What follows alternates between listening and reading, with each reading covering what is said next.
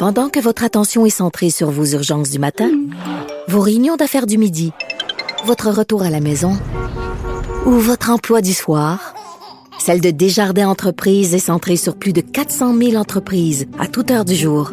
Grâce à notre connaissance des secteurs d'activité et à notre accompagnement spécialisé, nous aidons les entrepreneurs à relever chaque défi pour qu'ils puissent rester centrés sur ce qui compte, le développement de leur entreprise.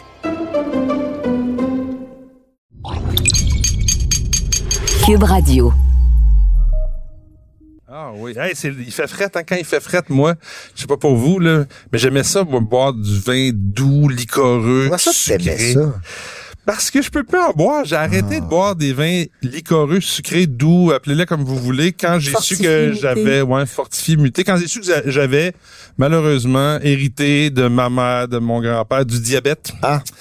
Puis comme je prends pas de médicaments, j'essaie de ouais. limiter mon intrant en sucre. Puis on s'entend qu'un verre de Porto, Hein? de quoi? C'est 100 pas bon grammes, pour 120 ton taux de grammes habituellement? 120, 130, il y en a qui sont plus que ça. Ça, ça te fait passer le 7 bien vite, hein? Ouais, c'est aussi pire presque du coke quand tu y penses.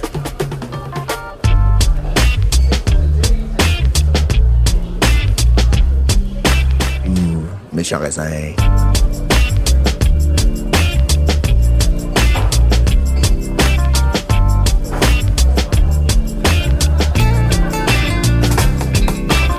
Mais sérieux, euh, je m'ennuie de ça, le- les portos, quand, tu sais, sur le bord du feu, tu reviens d'une soirée, d'une journée de ski de fond ou d'activité extérieure, puis là, un verre de porto, c'est chaleureux, ça goûte bon. Et puis moi, en fait, mais le Porto, c'est comme, ah, ah, c'est le premier liquoreux, je pense, que j'ai découvert. Ou En tout cas, c'est, en fait, c'est même comme ça que j'ai découvert le vin, ou en fait, j'ai commencé à aimer Ah le vin. ouais? Ah, parce que c'est sucré. Oui, mais ben justement, en fait, je buvais pas mal de bière autour de 15 ans, tu sais, 16 ans. Puis là, à un moment donné, mon père, il me dit, ben écoute, à ça, un petit verre de Porto avec euh, un morceau de fromage bleu.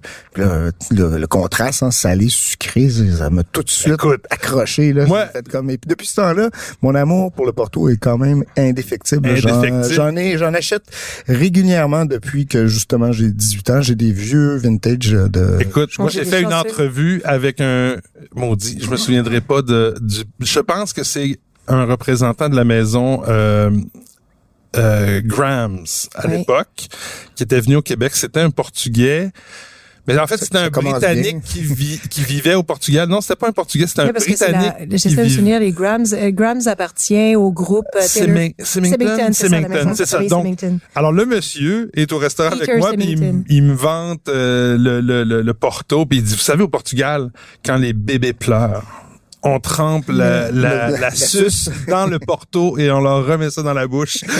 Et on sait pas si c'est le sucre ou l'alcool, mais en tout cas, il se calme. Ouais. Là, là. Mais par- je parle, je, parle moins pendant cette intro parce que j'ai pas la chance d'avoir autant de. Mais je de- croyais de- que de- Michel, Michel. Ben Michel, Michel. Faneuf était un bon amateur. Je me souviens. il- C'est un très grand amateur et Ils il a ouvert quelques quelques vieux vintage pour moi, euh, pour me faire goûter, pour me faire comprendre son amour du. Mais il a jamais été autant un fan de de, de, de Porto euh, que que Jacques Benoît. Jacques, Ah, ben c'était non, vraiment le, le. chroniqueur de la presse qui était un fan je fini. pense qu'à un certain moment dans les Ouais. années 90, il en parlait chaque semaine. Ben, il donnait même des, des, des ateliers de dégustation de Porto à chaque année Ça, dans ça la grande faire- dégustation, ce qui s'appelait à l'époque le Salon des vins de, de Montréal. Mais, Ouais. mais c'est ça, j'ai j'ai pas la chance d'avoir autant de de, De recul. J'adore même les, mais les vintage maintenant que j'ai goûté au Portugal une couple de fois se boivent même assez jeunes. Plus jeune, ouais. Mais, mais, ouais, mais ça, dépend. Il y a des styles de maison.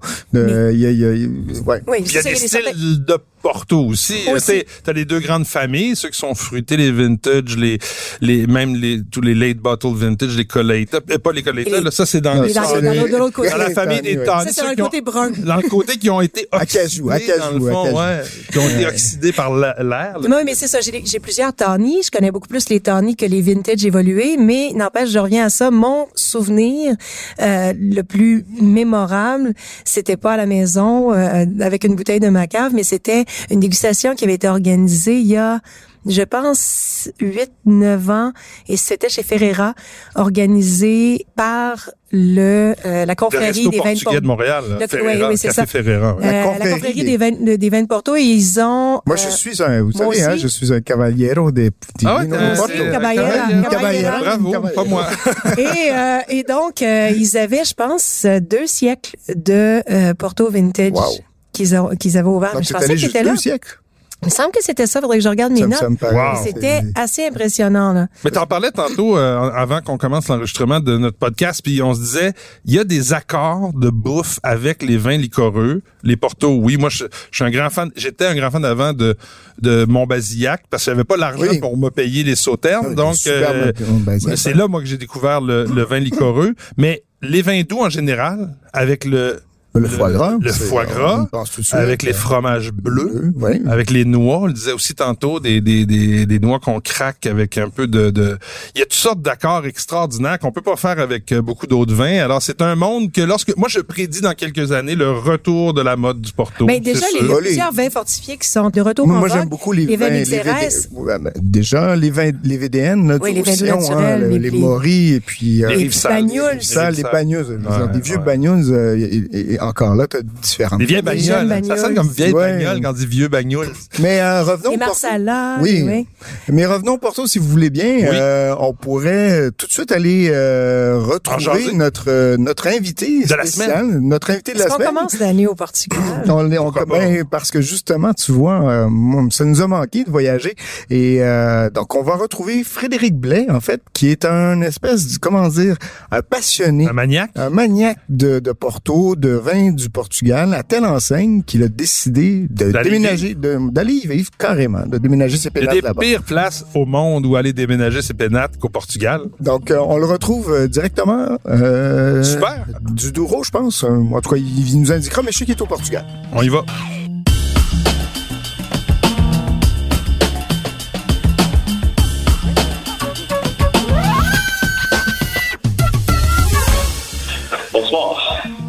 Bonsoir. Frédéric. Yes, sir. C'est les méchants raisins qui t'appellent Mathieu Turbide ici, accompagné de Nadia Fournier et de Patrick Désy. Bonjour, Fred. bonsoir trois. Salut Fred, ça va? Il est quelle heure au Portugal? Là, il est minuit 17. Ah, qu'est-ce qu'on ferait pas pour jaser de vin, de Porto et de bonnes choses, n'est-ce pas? Exactement. Dis-moi, Fred, tu me disais que tu t'es levé à 5 heures du matin. Est-ce que tu travailles dans les vignes actuellement, par hasard? Ou? Non, non, là, je suis à Porto. Fait qu'avec le, le COVID, il y a peu. Normalement, je suis en charge de tout ce qui est euh, opération touristique dans le Douro pour Quevedo. Puis là, avec le, euh, le, le COVID, il n'y avait pas assez de touristes. Fait que là, ils m'ont demandé si je voudrais aller donner un coup de main. Ils ont, euh, ils ont une salle de dégustation à Porto. Fait que là, je suis basé à Porto. Mais ça a fermé la semaine dernière ou il y a deux semaines. Donc là, je fais un peu plus de, de travail de bureau. Fait que c'est un peu pour ça là, que les horaires sont difficiles à suivre avec euh, la, la confinement, le travail de bureau. Il manque un petit peu d'énergie à, à dépenser. Fait qu'on se réveille plus tôt. Mais Frédéric, moi, je on se connaît moins. euh, Je pense que tu connais Patrick et, et Nadia. Euh, qu'est-ce qui t'a amené la question, écoute, toute bête, là, qu'est-ce qui amène un Québécois à aller travailler en plein cœur du Portugal, dans les vignes, dans une exploitation comme Newport? Comment t'es arrivé là? Ouais, c'est sûr que la, la passion puis les opportunités. euh, je suis tombé dans le Porto à 16 ans. J'avais, euh, je pense, un souper de Noël en famille que mon grand-père m'a partagé son, son verre de Porto. Puis j'ai bien aimé ça. Fait que j'en ai repris un deuxième. Puis mon frère s'était suivi de ça. Fait à mes 18 ans, m'avait offert une bouteille de, de 10 ans Taylor's. Puis depuis ce temps-là, j'ai toujours euh, eu une petite bouteille d'ouvert euh, sur ma table de chevet. Euh, j'ai j'ai commencé à faire toutes les lectures possibles, toutes les dégustations possibles. J'avais un collègue de travail à l'époque tripait Porto aussi. Fait que j'ai tout dépensé mes, mes économies que je mettais de côté pour aller à l'université dans le Porto. Euh, fait que la, la suite logique, c'était d'aller voir le pays, rencontrer les gens. Puis je pense qu'il y a eu une, euh, une passion commune de, de partager puis de, de déguster ensemble. Fait qu'à chaque année, il me disait, ben, si tu veux revenir, t'es le bienvenu. Fait que depuis 2004, je suis allé ben, toutes les années au Portugal, sauf 2011. Wow. Puis là, t'es obligé d'être confiné, dans le fond, dans au Portugal? Est-ce que tu as été là toute l'année en- cette année ou tu viens juste... euh? Non, non, je suis arrivé là en février, fait que je fais mes démarches justement pour avoir mon, mon permis de travail, mon visa, mon visa de résidence. Fait que je suis, en ce moment, je suis légal de, de rester tant qu'ils vont prendre une décision à savoir s'ils m'offrent mon, mon permis de résidence. Mais en échange, j'ai pas le droit de quitter le pays parce que je suis, je suis dans un statut d'attente. Dis-moi, Fred, euh, tu as quand même travaillé, euh, tu as collaboré pas mal avec Dirt Newport, hein, qui est un producteur qui est quand uh-huh. même bien connu, euh, qui, qui justement s'est démarqué, je pense, en, en proposant des vins euh, plus axé sur la finesse, plus axé sur la fraîcheur. C'est un peu lui qui a, comme je dirais, fait partie de ceux qui ont un peu redémarré les vins secs. en mode élégant. En mode élégance, au Porto. Euh, je sais que tu as travaillé pas mal un petit peu avec lui, euh, puis même que à un point tel que tu as même mis la main à une cuvée spéciale que tu as fait un peu, je pense, à, ton nom, ou en tout cas, ça s'appelle pas les blablabla ou quelque chose du genre? Ouais, c'est blablabla. C'est mon surnom euh, quand j'étais au secondaire, il y, en a, il les professeurs trouvaient que je parlais trop, puis il y a un étudiant qui m'a dit Toi, on va t'appeler blablabla. Euh, J'ai eu la même chose, Frédéric, quand j'étais au, primaire, donc euh, chacun ses. Moi, Et là, donc, tu as un vin qui porte euh, ce nom-là? Wow! Fait que ça va arriver au Québec. Là. Euh, ça fait longtemps que je dis ça va arriver, ça va arriver. Mais apparemment, là, qu'avec le, le salon du Raspitable, là, ils vont donner l'opportunité aux, aux, importateurs privés de vendre sur un site en ligne. Fait que là, Ali 20, qui représente Niport, a commandé 100 bouteilles de G3 millésimes, 13, 14, 15. Euh, fait que ça va arriver 100 bouteilles de chaque, des caisses de 3, normalement. Donc, quand même, tu as mis la main à la pâte, tu as carrément, je pense, choisi les, les vignes, tu as choisi, ou en tout cas, tu as participé aussi à l'élaboration. Ben, dans le fond, c'est mon projet. Là. Je voulais faire un vin. Là. Quand mon père est décédé en 2012, je voulais faire juste une cuvée, une cuvée pour la famille, pour nous autres, pour partager. Mais Dirk, il dit non, non, non, faut faire un, un vin pour toi. Fait qu'un matin, je me, je me réveille chez lui, puis on déjeune ensemble, puis je dis pourquoi qu'on ferait pas un vin qui s'appelle Blablabla, le vin qui parle, The Wine That Talks. Il dit j'aime ça. Fait que là, on part là-dessus. Puis euh, Dirk a fait euh, dans, justement de Dirk pourquoi qu'il recherche la finesse ou pourquoi qu'il se démarque, c'est qu'il a, pas peur de faire des, des expériences, puis d'essayer des nouvelles choses, de voyager, rencontrer des gens, puis d'essayer de, voir qu'est-ce que les gens font de différent dans leur région, qu'est-ce que ça peut apporter dans le Douro ou ailleurs au Portugal. Euh, puis une de ses expériences, c'est de planter de la, de la vigne de pied franc en 1987-88. Puis quand j'y ai demandé, je dis qu'est-ce que tu fais avec ça? Tu dis, ben, on fait rien, on mélange. Dis, pourquoi qu'on mettrait pas ça de côté puis qu'on voit exactement c'est quoi l'expression du pied franc euh, dans le Douro. Je dis, Noval National le fait, c'est le Porto le vendu le plus cher euh, dans le monde. Je dis pourquoi qu'on ça, vaut, ça vaut la peine d'essayer? Fait que là, il dit let's go. Justement en charge, fait qu'avec euh, Carlos, qui était le winemaker à l'époque, euh, Carlos m'a tout installé pour que je commence à faire ma mon premier pigeage, ma première table de tri, ma première cuve, puis mon premier élevage. Wow. Et si tu devais en parler, ça goûte quoi, histoire de voir à quoi on s'attend? Ben, écoute, c'est assez impressionnant parce que bon, quand quand Carlos m'a m'a donné un petit peu les premières étapes à, pour faire le vin, me ben, t'en vas dans la vigne puis tu goûtes le raisin. Tu me dis si c'est prêt, si c'est pas prêt, qu'est-ce que tu ressens? Fait que je suis allé dans, la vigne, puis je dis ben le raisin il est bon, puis moi ce que je ressens quand je compare avec la rangée qui est pas de pied franc, c'est je ressens de la fraîcheur, de la pureté, de l'élégance. Ben c'est comme ça qu'on va faire ton vin. Fait que ce qu'on prend là au Portugal quand on fait des cuvées, c'est on parle de 500 à 700 litres. C'est on, euh, une genre de cuve en plastique, puis on fait un pigeage juste pour remplir le, le jus de raisin au-dessus des, euh, des raisins. Fait qu'on va avoir une, euh, une macération qui est anaérobique, si on peut dire carbonique sans rajouter du CO2. Là. Fait que c'est intracellulaire, c'est ça le, le, vrai nom. Fait on va chercher vraiment plus de fraîcheur, plus de pureté, plus de fruits. Quand on déguste les raisins, une fois que la fermentation est terminée, ceux que les raisins n'ont pas éclaté, c'est vraiment, vraiment bon c'est une belle expérience à, comprendre un peu comment les, saveurs peuvent arriver, jusque-là. Euh, la première année, on a tout éraflé. À partir de la deuxième et la troisième année, on a, on a gardé 100 des, des rafles. ça, C'est vraiment un côté floral. Est-ce que je me trompe ou c'est quelque chose, c'est une pratique que, Dirk avait déjà mise en place sur certaines autres cuvées, la, grappe entière, sur euh, le Redoma, par exemple, ou le sur les, ben, le, Redoma, euh, ça a toujours été oui, le ça a toujours été sa cuvée la plus sauvage, la plus Douro. Puis le Douro, ben, on a toujours fait les vins dans des lagars en, grappe entière. Fait que oui, euh, Redoma, c'est environ 50% grappe entière aujourd'hui. Euh, puis au fil des années, là, oui, la, fermentation, si on peut dire euh, intracellulaire carbonique, sans ajouter de gaz carbonique, il a commencé ça autour de 2008, là, ses premières expériences, pour toujours aller un petit peu à chaque année euh, quelque chose de nouveau pour aller chercher plus de finesse, plus de fraîcheur, plus de pureté dans ses vins. Hey Fred, je te ramène au Porto. Euh, dernièrement, je te disais euh, sur un forum que tu as écrit un article assez intéressant sur le Porto blanc. En fait, un style de Porto qu'on connaît moins ici, en fait, que, parce qu'on connaît beaucoup les Portos rouges, les Portos un peu, les, en fait, les, les Portos... Euh, on, connaît quelques Portos blancs sucrés, mais là, c'est quelque chose complètement nouveau. Peux-tu nous en parler? Ou en fait, je sais que ça va arriver bientôt à la SAQ, là, il va y avoir quelques petits arrivages, mais qu'est-ce qui distingue justement le Porto blanc du Porto rouge, par exemple, qu'on connaît? Ben, il à la base, ça reste un porto, dans le sens qu'au lieu de partir avec des raisins rouges, on part avec des raisins blancs. Euh, on fait une fermentation avec macération pelliculaire sur 3 euh, à 7 jours, selon les, les endroits. C'est-à-dire qu'on a 3 à 7 jours avant que la, la fermentation arrive 7 degrés pour aller tout chercher les saveurs, puis la, couleur, les, euh, les tanins, l'acidité, tout ce qui est dans la peau puis dans la pulpe. Euh, parce qu'autour du septième jour, euh, on va avoir un degré d'alcool qui va être dans le mou autour de 7 degrés. C'est là qu'on peut arrêter la fermentation pour préserver les sucres naturels. Le, Porto, c'est un, un, vin fortifié mm-hmm. avec des sucres naturels, c'est pas des sucres ajoutés.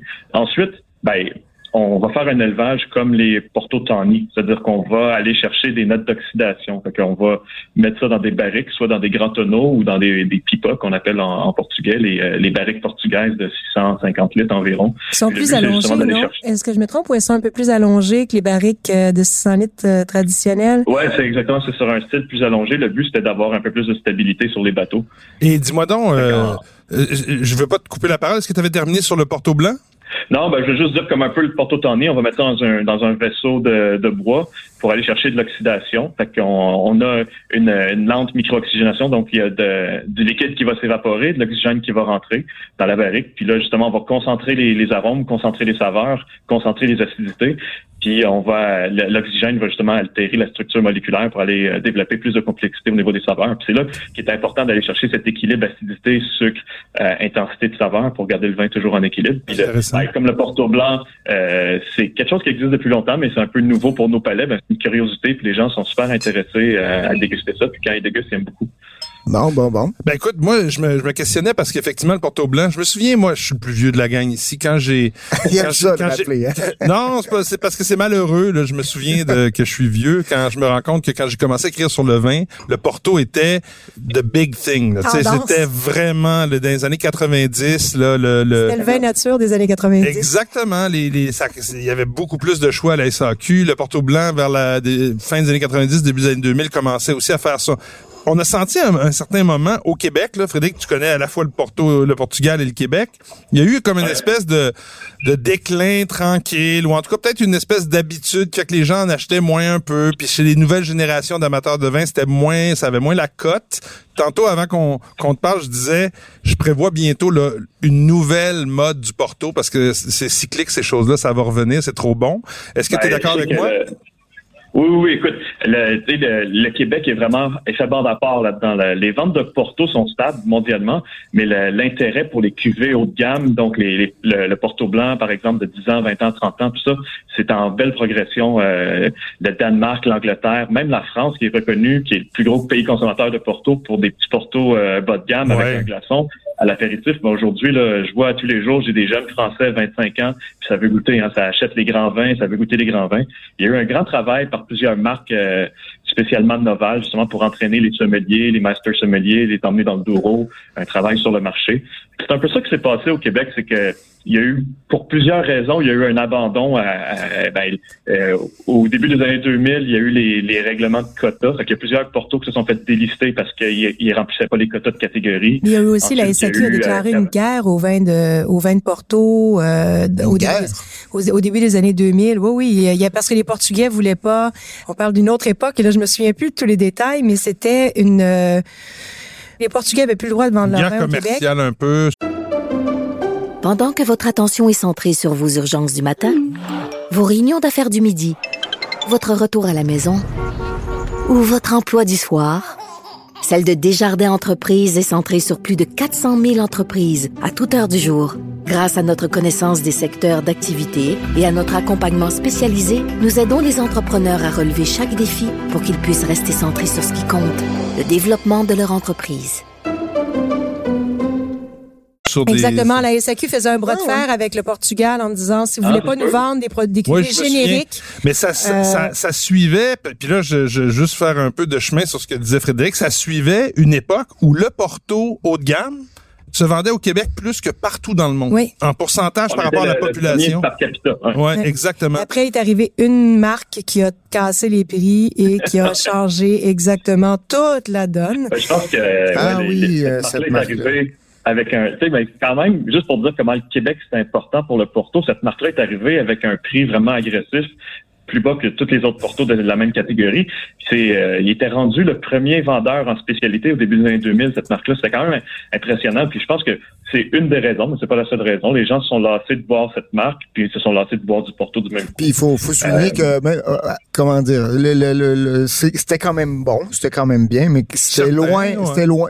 Il y avait, il y avait peut-être des variations. C'est juste souvent que quand on goûte un tawny de cette marque-là voilà. avec un tawny d'une marque Exactement. connue, comme pourquoi, par pourquoi exemple... on nomme pas la marque? Moi, on va la nommer. C'est Cabral, hein? On parle de. Cabral ici. C'est vendu énormément au Québec là, dans les 20 dernières années. C'est ça, c'est juste que quand vous goûtez, quand vous goûtez Cabral 20 ans à côté d'un euh, Bah, Ramos, Ramos Pinto 20 ans, mais C'est un cheval c'est plein juste à se demander si c'est pas la même chose. c'est exactement Non, ben, tu si c'est comprends la, même appellation.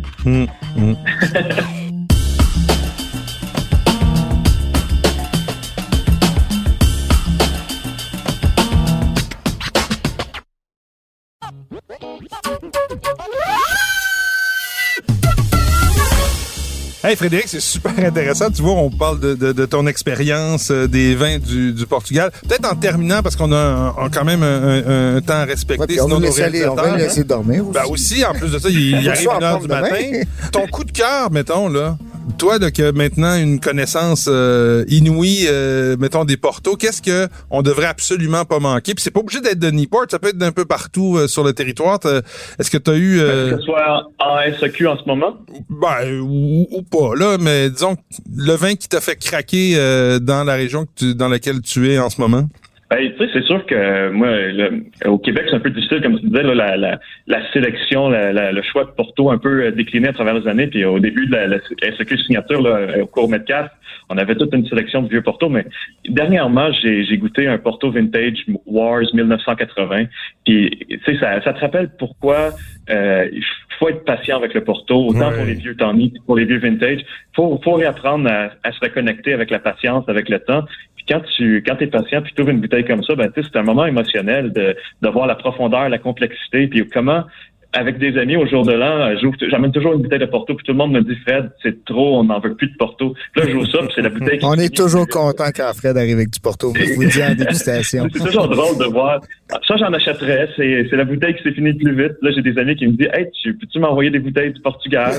C'est toujours le fun de voir que le, le Porto, il est jamais trop loin. Là. Hey, ben, c'est super intéressant. Frédéric, merci beaucoup d'avoir euh, toffé la run jusqu'à une heure du matin pour euh, nous parler. On est très content de t'avoir eu à la, au, au podcast des On méchants souhaite, on te raisins. souhaite Puis à de- bientôt. puis euh, continue euh, à nous éclaire du Porto.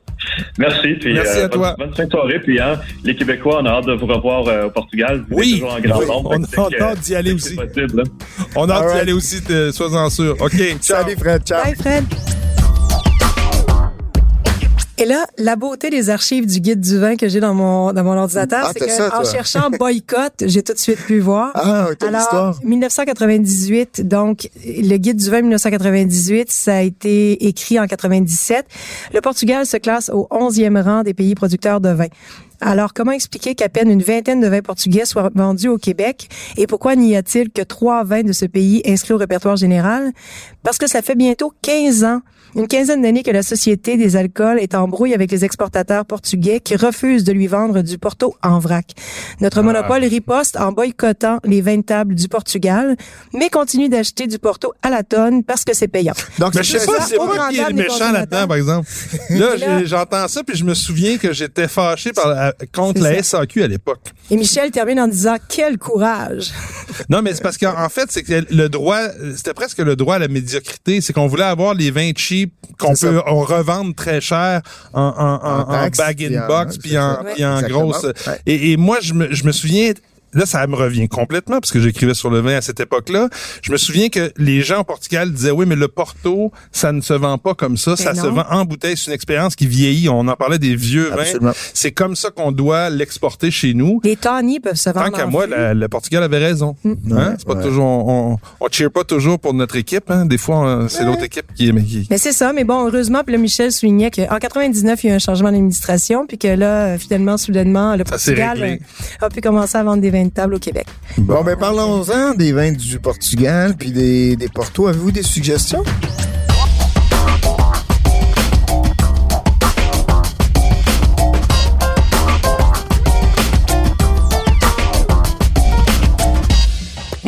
Vous l'ai dit, je bois Ah. malheureusement plus de Porto. Mais par contre, tantôt, tu as parlé du euh, Ramos Pinto. Moi, j'ai eu un coup de cœur. Puis je voulais, attends, je voulais t'en parler dans une des chroniques récentes qu'on a fait au Méchant Raisin. Mais le, le Ramos Pinto 10 ans, qui qu'on voit souvent à la SAQ avec RP, Oui, en gros, 10 ans, qui est un tawny. En fait, ils ont changé leur étiquette. hein, C'est un peu plus. Avant, c'était un peu. euh, en fait, avant, c'était pas du blanc direct sur la bouteille. Tu sais, non, avec non, non, euh, ça, Ah oui, mais c'était- raison, c'était t'as plus-. Ah ouais, C'était vieillot Patrick- un peu. Patrick fait une face en disant comme c'était de mauvais goût, mais non, c'était de l'art. C'est l'art déco. Art déco. Art Oui, non, c'est ça. C'est ça. C'était art déco. Un peu comme. Euh, Je trouvais que ça faisait prout prout. Ouais, mais il y en a, il y a encore des à Ah. Bordeaux, il y a des, il y a des bouteilles bordelaises qui sont encore euh, Oui, oui, un non. peu décorées à l'art déco. de lilet, maintenant qu'on est dans les vins fortifiés, moi, je dois avouer que j'ai eu un petit crush, un petit crush sur le lilet. Ah ben oui. Dans les dernières années. Ah oui. Écoute, j'ai redécouvert le lilet sur glace, là, parce que Avec un peu de soda, je trouve ça pas mal, ouais. Michel avait commandé ça quand on était en ensemble, à- mon premier voyage à Porto en 2008. Puis j'avais vraiment trouvé ça bon, mais je me disais quand même, tu sais, j'assumais pas encore mes goûts pour le sucré, pour commander un verre de ça. Puis Mais ça a j'en ai une charme. bouteille à la maison, puis je que le petit goût de quinine là, dans le lilet, c'est Ah. bien. Non, ça a son charme. Puis de toute façon, dès que t'es dans le sud, il faut Mais- comprendre que la quinine avec le sud, la chaleur, puis le, le côté rafraîchissant, c'est ça Un qui rend ça euh, tout à fait. Mais, Mais- je, je parlais donc du Ramos Du Ramos Pinto Pinto, 10 ouais. ans, qui est vendu en demi-bouteille et en bouteille complète. Je pense que la demi-bouteille, puis là, je me suis même pas préparé, j'y vais de mémoire, est autour de 24-25 dollars. Et c'est La bon. bouteille complète est à 50, euh, à peu près 49-50 dollars. Ça va puis ça vient à la SAQ, c'est, mais c'est super bon, vraiment là. euh, je me souviens quand j'en avais dégusté, moi je me disais faut pas que j'en boive, puis là j'ai fini par passer la moitié de la bouteille, puis je me suis dit oh là là, cessons immédiatement, j'ai trop de sucre dans le Mais sang. dans les tannis, c'est sans doute probablement la meilleure, une des meilleures maisons. Ouais, il, oui. y a, il y a évidemment, on parlait tout à l'heure de Newport qui fait des tannis en fait, qui fait surtout des colliettas, hein. Euh, des colliettas avec euh, le collietta par rapport au- juste pour les auditeurs pour différencier les deux le, la tannie c'est une mention d'âge hein, donc on 10 20 Moyenne. 30 40 une moyenne, moyenne qui de était plusieurs millésimes. qui est décidée en fait par disons le, le chef de cave qui fait l'assemblage alors que le collietta souvent vous allez avoir en fait vous allez avoir une année de C'est une vendange, récolte. Une année veut dire récolte. Exactement, vendange. ouais. Mais vous allez avoir derrière la bouteille l'année de mise en bouteille. Tout à fait. Et là, vous allez pouvoir faire la mathématique en soustrayant justement les deux et pouvoir dire que, par exemple, souvent, vous allez avoir des colliettas qui vont avoir 17, 18, 20 ans d'âge Ouais. et qui vont se vendre moins cher que des 20 Ouais. ans d'âge. Oui, mais, Mais tu sais, je vois, la, maîtrise, la maîtrise, bon, en fait, l'intérêt d'acheter un 10 ans d'âge plutôt qu'un colleita, parce que la plupart du temps, ils sont plus plus complexes. Je suis d'accord. C'est que le, le maître de cave, le maître de chef Il va balancer, il va faire une espèce de, de, Oui, oui, de style recette. qui ouais. ressemble Mais, à... mais tout, tout dépendant encore de, du style de la maison, comme je vous expliquais tout à l'heure. Par exemple, Newport est vraiment versé dans le collietta. Il, il- il va produire des colliettas de, de très, très, très grande qualité Oui. par Ah rapport c'est à. Ramos Pinto, qui va justement produire des tannis d'excellente qualité aussi. Oui. Donc, euh, C'est vrai que j'avoue que les colleitas de, de, de, de différents Newport styles, sont voilà. vraiment nettement supérieurs Ah à ce oui, qu'on oui. va trouver, par exemple, chez Baroche ou chez euh, Copc ou... euh, Ben, c'est un choix de qu'est-ce que tu, avec quoi tu utilises. Moi, je me souviens que les Colleita à l'époque n'étaient pas du tout euh, à la, il y en avait presque pas là. Tu sais, il y a 25 ans à la SAQ, tu trouvais une bouteille de Colleita, c'était comme une curiosité. Ouais. Puis c'est- simple, souvent les Colleita étaient faits les années où les vintage étaient moins intéressants. Ouais. Donc, on se trouvait une façon d'écouler la, la, la, la, la récolte en faisant plus de tawny puis moins de rubis. Le Ou- rubis qui est la, la, on faisait des single quinta. euh, Exactement. Ouais, ouais, ouais. Écoutez, moi, je vous en donne deux euh, suggestions de Porto. Le premier, c'est un Tani. Tu disais cupcake, tu, tu trouvais ça... Ben, disons, c'est bien. Moi, C'est bien pour le prix. Parce Moi, que je ça trouve coûte pas cher. justement, c'est un très bon rapport qualité. C'est vrai, Et je si vous voulez vous initier de façon pas trop abusive au niveau du prix, vous avez un 10 ans de cupcake qui est à 18 dollars pour une demi-bouteille. Je parlais du Coleita de Cupcake, qui est Ah, moins non. complet. Le Tawny est vraiment très Hey, que je suis le seul à entendre cupcake ou euh, C'est cupcake. Je le sais. ca- Cupcake. Cupcake. Eux ils sont eux ils sont lettrage blanc Oui, c'est bouteille, très, très euh, austère. à la, à la mé- méthode traditionnelle euh, Donc, portugaise. Cupcake, Cupcake, Trani, 10 ans, Porto, 18 dollars. Euh, je pense que c'est- la demi-bouteille, mais euh, je, je pense que c'est suffisant. Puis, et, et ça, il faut le savoir, hein, on le dit souvent. Vous pouvez, euh, vous pouvez, en, vous en prenez un verre, deux verres, puis vous pouvez mettre la bouteille au frigo. Vous pouvez l'oublier pendant deux. Ben, tous les vins semaines, il y a tannés, aucun ben problème. oui, c'est ça, Ouais. parce que sont déjà, ils sont déjà affectés par l'oxygène. Ouais, c'est pas ça, qui va les moins de- déranger. Et l'autre, euh, l'autre l'autre suggestion que je vous fais, euh, c'est Smith Woodhouse. Et ça, c'est une maison qui est plutôt Classique. portée, Ouais. plutôt classique, mais qui est plutôt portée justement sur le vintage. Ouais. Donc, à la différence des Tawny ou de la famille des Tawny, ce sont les vintage sont qui ont deux ans maximum de, de vieillissement en bouteille, alors que les late bottle vintage, ça peut lui de 3 Six à ans. 4 ans, Ouais, je pense, ou 6, Ouais, peut-être. je- six, ouais. je suis pas certain. Mais celui-ci, donc, le LBV, donc Late Bottle Vintage 2008, et c'est embouteillé un peu dans le style d'un Late Bottle Vintage qui peut vieillir. C'est ça, c'est un long bouchon? Voilà, c'est pas traditionnel, un là, ouais. traditionnel, donc vraiment un peu, peu filtré avec euh, des, des À caractéristiques l'anglaise. à l'anglaise avec des, des, des caractéristiques qui vont vous permettre de le faire vieillir. C'est en 2008, vous pouvez déjà l'ouvrir et l'apprécier, ça va être excellent, mais vous pourriez aussi l'oublier une dizaine voire une vingtaine d'années en cave et vous auriez des surprises assez Ça, le intéressantes. LBV, là, le LBV, on s'entend que Et ça là, a on été... est, on est à 37 dollars. Ah, donc c'est plus cher que la plupart des LBV. oui, Mais c'est une pleine Ouais. bouteille. mais, mais c'est une pleine bouteille d'une part, et c'est une bouteille que vous pouvez faire vieillir, à différence d'un vintage où vous allez payer au minimum dans les bons, dans les bonnes maisons. un- un- 120, 130, 140. Ouais, peut-être un peu moins. Smith Woodhouse, par exemple, son vintage, vous allez peut-être le payer autour de 60, 70 dollars. Donc, vous avez quand même, vous payez pour la moitié, et c'est pas une moitié moins bon. C'est ça que je veux souligner. C'est Ouais. vraiment un très, très beau produit. Donc, Smith Woodhouse, Late Bottle Vintage 2008 à 37 dollars, disponible dans moins de succursales que le Cupcake tout à l'heure, mais il y en a encore euh, un peu. Euh, faites des recherches. C'est une belle voir, maison. C'est vraiment une belle Ah, c'est maison. super bien. Parlant de, de Voilà. recherche, et ça, c'est pour confirmer ce qu'on disait tantôt, c'est 4 à 6 ans pour le 4 lait. 6 ans, Et ça. après ça, ça c'est en fût, puis après ça, c'est minimum 3 ans en bouteille. Donc, c'est des vins qui ont, qui ont, qui ont déjà presque entre quoi 7 et 9 ans de d'âge quand on Ouais. les reçoit euh, en, Et, en et, magasin. euh, qui je me suis trompé tout à l'heure hein, quand j'ai dit le vieillissement en bouteille minimum deux ans, c'est le vieillissement en, En en fût, flux deux minimum ans. c'est Euh, quatre à max- six, c'est quatre non, à non, mais pour le vintage, je pense que c'est maximum deux ans. Le vintage est 2 ans, le late bottle deux vintage ans, est 4 à 6. 4 à 6, voilà. Exactement. Donc voilà. Nadia, t'as Oui, ben moi, nous écoute, parler? euh, moi j'ai décidé que, que c'était pas juste une émission sur les portos, mais aussi sur les vins fortifiés d'ailleurs. Oui, ben, Ah, bonne idée, bonne Donc, idée. euh, donc j'y suis allée avec euh, Védou naturel euh, du sud de la France. Euh, donc, domaine La Tour Vieille, le Banyuls Réserva. Ils font un rimage. Rimage, c'est un Banyuls d'une seule année qui est élaboré un peu dans le style d'un Porto vintage. Euh, donc, le fruit est très jeune, c'est vraiment du fruit noir. Le euh, Banyuls Réserva, on est vraiment plus dans un style qui ressemble au Tawny. Donc, euh, il y a un élevage qui est assez long en... J'essaie de me souvenir, c'est pas des dames Jeanne, en tout cas, c'est des, des cuves de verre. Oui, oui, je sais pas c'est des dames Jeanne. Oui.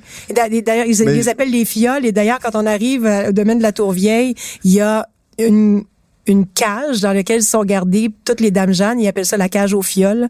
Euh, Mais il faut le dire peut-être, vu que tu parles du verre, puis qu'on parle du Porto depuis le début de l'épisode, puis la grande différence entre ces vins-là, du Roussillon, puis ceux de, c'est le bois. Il y a moins de bois, il y a plus de fruits. On est vraiment dans, on, c'est on pas les mêmes goûte- cépages non plus. En C'est du plus, grenache, mais on euh, goûte ouais. vraiment le raisin, Ouais, alors qu'on ouais. le perd Beaucoup un de peu grenage, plus comme tu le fais remarquer, ouais, ouais. Ouais, avec puis des donc, c'est tares, vraiment avec des, des, des euh, sols de schiste surtout. Ouais. Oui, c'est ça. C'est du grenage sur des sols de, schi- de schiste avec euh, des rendements euh, faméliques. Je veux dire, s'il fallait, s'il fallait se nou- nourrir une famille avec ça, on était à 15, 15, 17, 18 hectolitres par hectare. Euh, ce qui est vraiment rien. Par exemple, en Bourgogne, euh, à Meursault, il est pas rare qu'on ait des 60 hectolitres par hectare.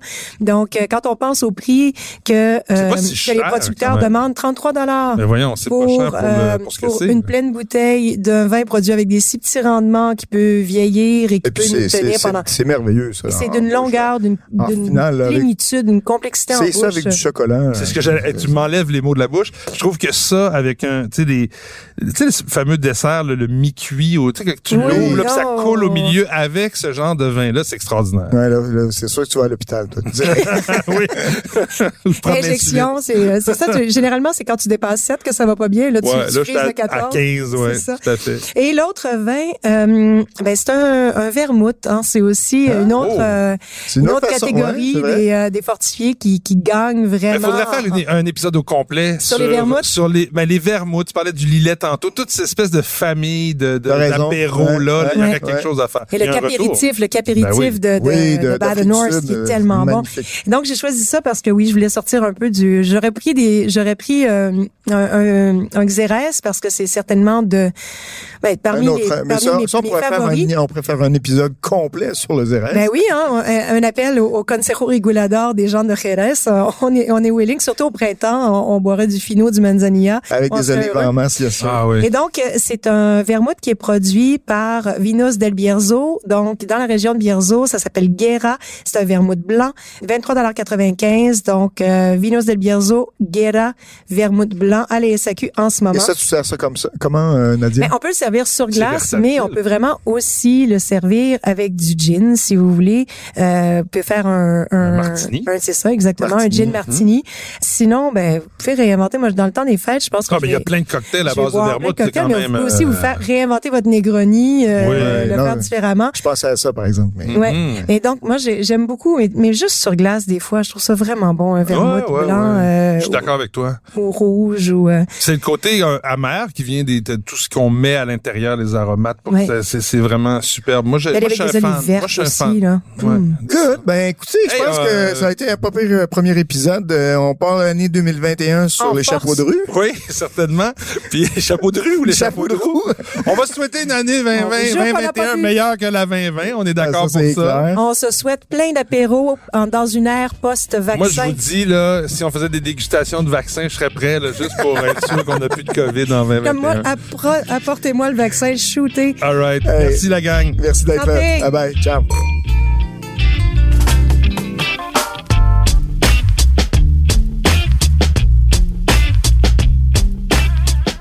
Ce balado des méchants raisins vous est servi par Mathieu Turbide, Nadia Fournier et Patrick Daisy. Au montage, Philippe Séguin. À la réalisation, Bastien Gagnon La France. Une production Cube Radio.